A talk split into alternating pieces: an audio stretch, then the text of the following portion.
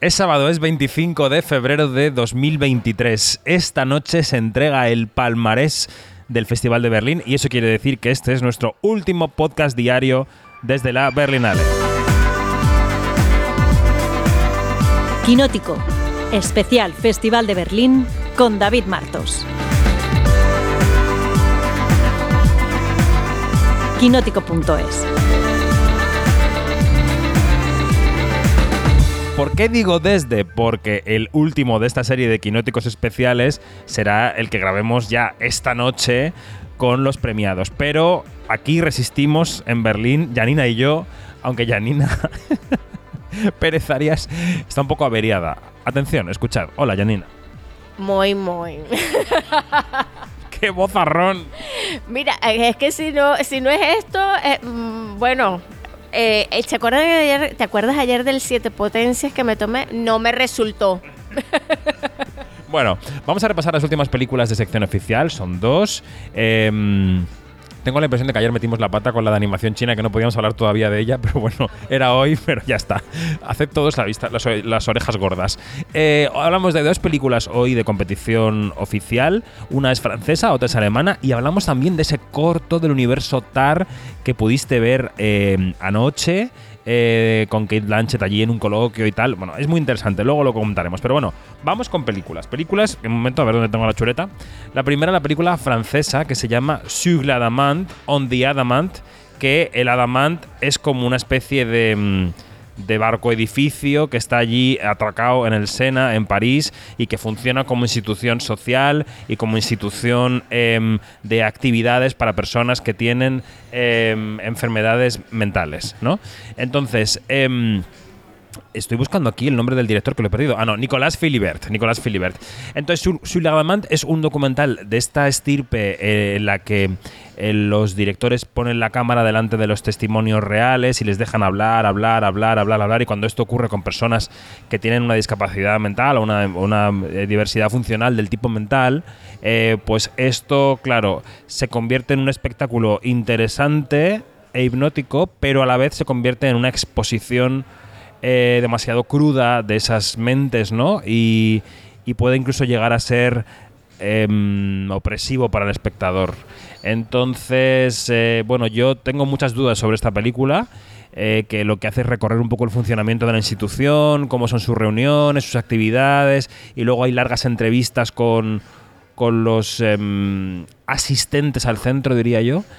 Pero bueno, no sé, Janina, qué impresión te dejo a ti. Yo, a mí es una película que me genera más dudas que certezas. Es que yo estoy en la misma, en la misma línea que tú. Este, em, mi único, lo puedo decir, encabronamiento con esta película es que es, un, tema que, que se tiene que tratar y tiene que estar allí y se tiene que tratar de una manera que tú atraigas a la gente y no que la espantes. Sí, este, ¿por qué? Porque este es un mire, no es por la lentitud, es por la es por todo el tiempo que se toma y que y que desperdicia el director en, en, en este en cosas que no tendría que haber hecho, ¿no?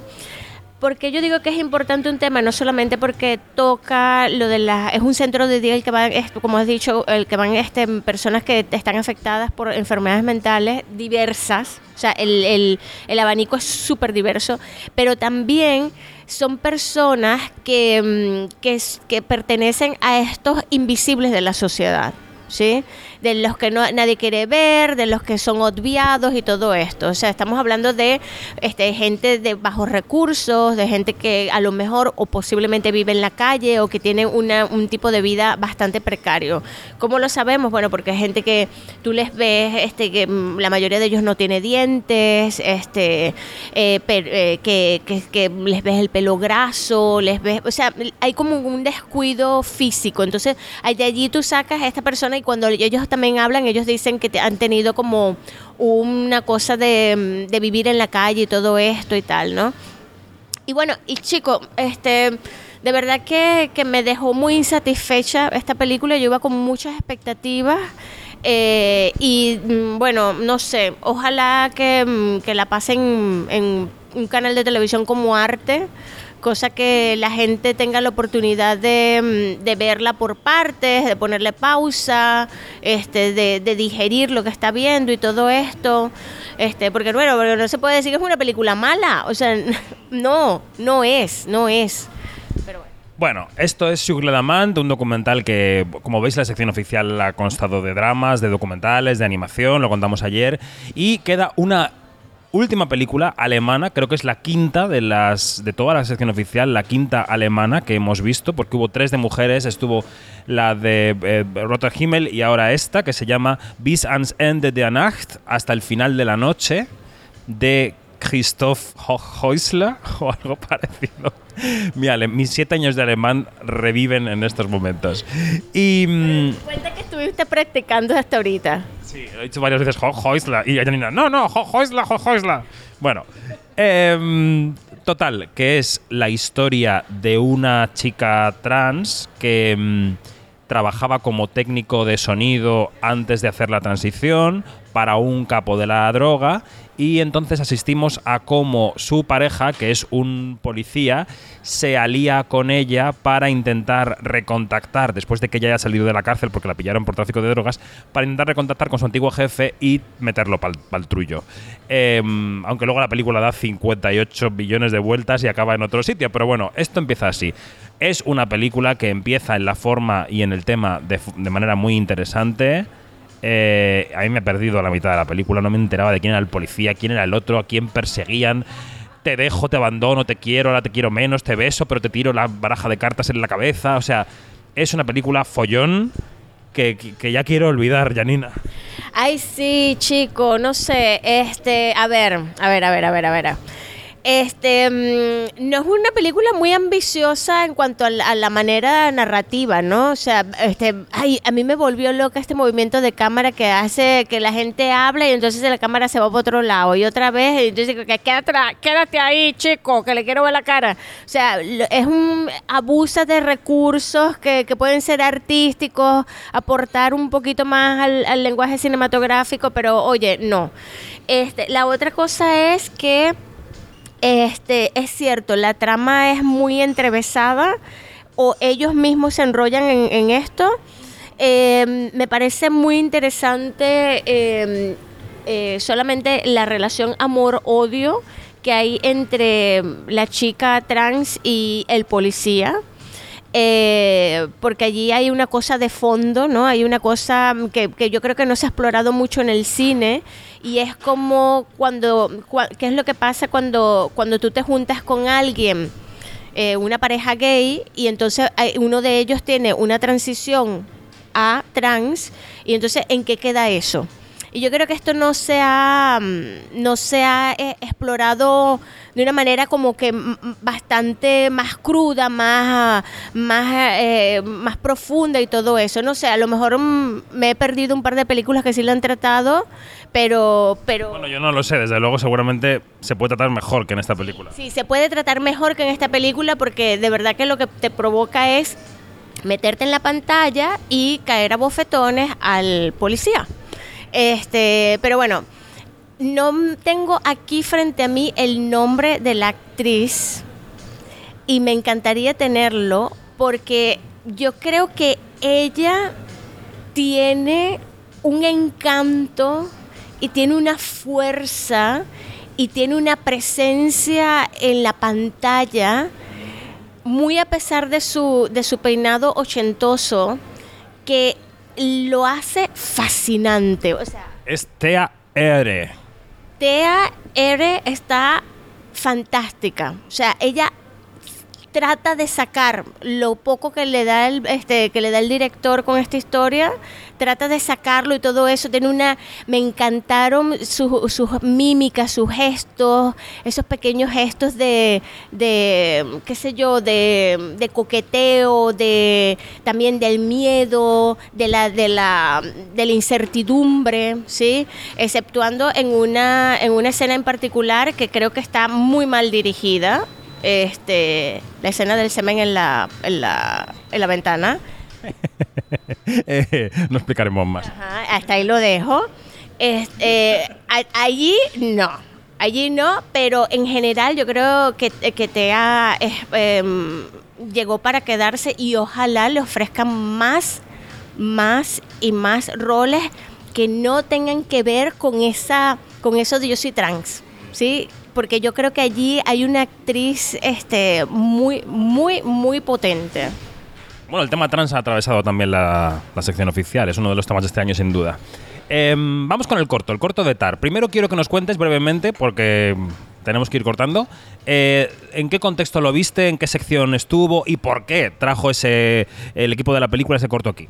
Sí, este, esto fue una charla que se hizo en la Berlinale Talents, eh, el, no, eh, Talent Campus de la Berlinale. Mira, me enrollé ya todo. El último día, por favor, tengan muy piedad de mí. Talent Campus. En Talent Campus, este, allí, eh, es como su nombre lo indica, Campus y Talent, eh, pues allí hay como un acopio de, de- de diferentes talentos jóvenes y los ponen a hacer talleres y todo esto. Y una de las cosas del programa son charlas, charlas, masterclass y todo esto. Y bueno, y ayer fue eh, esta com que, tenía que ver más bien con, música, con el universo TAR, eh, y estuvieron Todd Field, eh, Kate Blanchett, por supuesto, también estuvo, estuvo Nina Hoss. Y, la, chica que hace el papel de Olga, que se llama Sophie Kauer, y estuvo nuestra Hildur Guanagorte. Eh, La compositora oscarizada. Exacto. Y entonces, bueno, este, ellos hablaron de los personajes, de la música, de, de rodar en Berlín, de todo esto. Ok, según lo que, lo que explicó Todd, eh, fue que tenían este material que les había salido genial y alguien del equipo, que ahorita mátame, no recuerdo quién fue, le- quién fue, le dijo, esto deberíamos de aprovecharlo.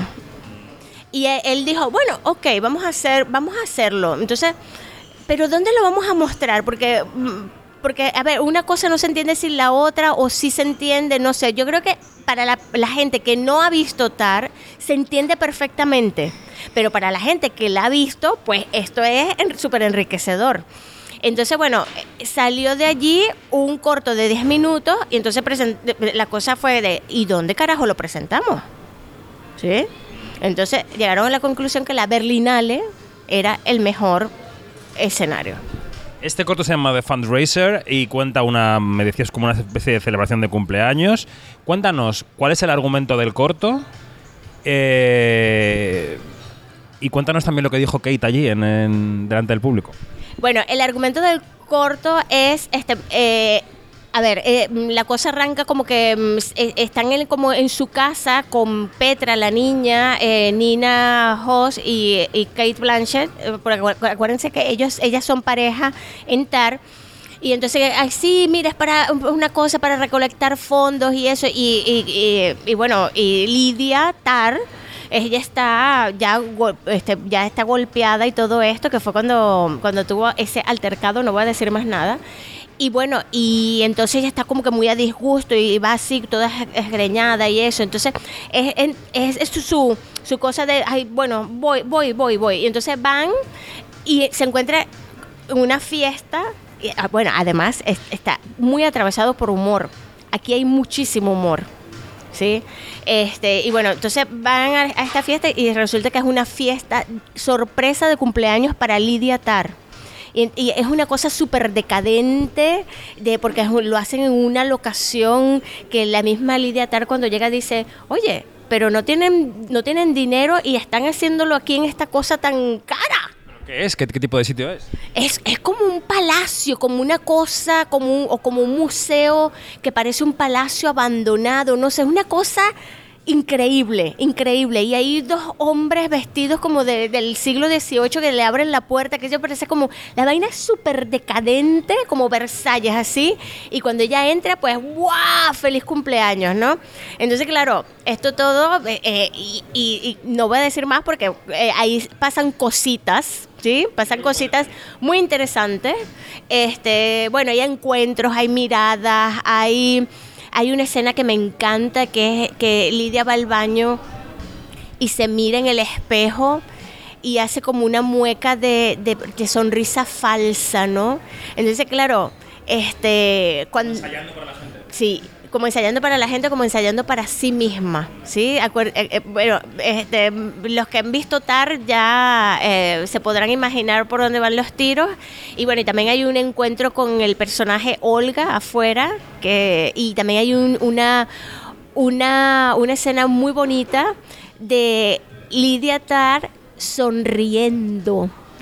Lidia Tar durante Tar no sonríe, pero pero casi nunca. Y aquí la vemos en una en un momento lúdico, en un momento de sonrisas, pero sonrisas verdaderas, no son las sonrisas que ella ha ensayado enfrente del espejo de allí de ese baño público, ¿no? Y bueno, de verdad que está es- un corto muy de verdad que le aporta muchísimo a la historia y si no se ha visto Tar, pues también es, es una delicia verlo. Sí que sí. Pues lo dicho, eh, aquí cerramos los podcast diarios. Nos queda el de. ¿Qué? Que no te di- dije lo que... Mira, a ver, esto fue un momento dramático. Antes de, de- de- de la, de la proyección del corto, Todd Field dijo, les pido encarecidamente que apaguen sus móviles. Yo no lo apagué porque además no tenía mano para, para apagar el móvil, porque estaba con una grabadora en una parte, tomando notas por otro y tal. Entonces, bueno, pero la gente que yo tenía por los lados lo apagó, ¿sí? Y los que tenían al frente también vi que los apagó. Entonces después, cuando se levantan todos, se queda Kate Blanchett sentada, que estaba preciosa ella, como siempre. Y entonces de, de repente toma el micrófono y con su vozarrón dice, momentos como este, tan íntimos, no se pueden vivir tan a menudo y menos en un contexto como de eh, como con sala llena, un festival les pido que este momento se quede entre ustedes y nosotros. Muchacho. Precioso, o sea, fue momentazo. O sea, que como, como, esa mujer eh, es una encantadora de serpientes, pero a lo, a lo bueno, ¿no? Ah, y había gente en el público detrás de mí, estaban unas niñas cuando entró Kate Blanchett tan emocionadas que estaban al borde del llanto.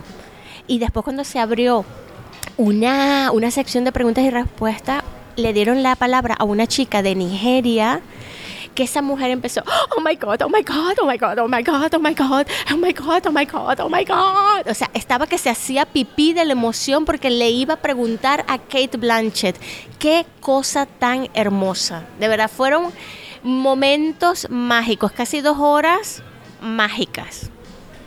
Pues con esto acabamos los podcast diarios, decía. Eh, nos queda el del palmarés, esta noche será la gala. Así que, Janina, oye, como ya hablaremos la próxima por Zoom, ahora te abrazo, pero gracias por todo. Ha sido un placer contigo, con Begoña, con María Cusó. Gracias. Ay, tan lindo. Bueno, ha sido de verdad un placer. Este, discúlpenme mi voz maltratada del último día. Pero como me dijo una muchacha, la, mu- la muchacha que todas las mañanas me, me, me, reconoce- me reconocía los tickets en la Berlinale Palace, a ver, usted no está enferma, usted ya de aquí al último día lo que le queda es que se va a poner bien. Qué manera optimista y alemana de captar las cosas. Gracias, Jani. Adiós. Adiós.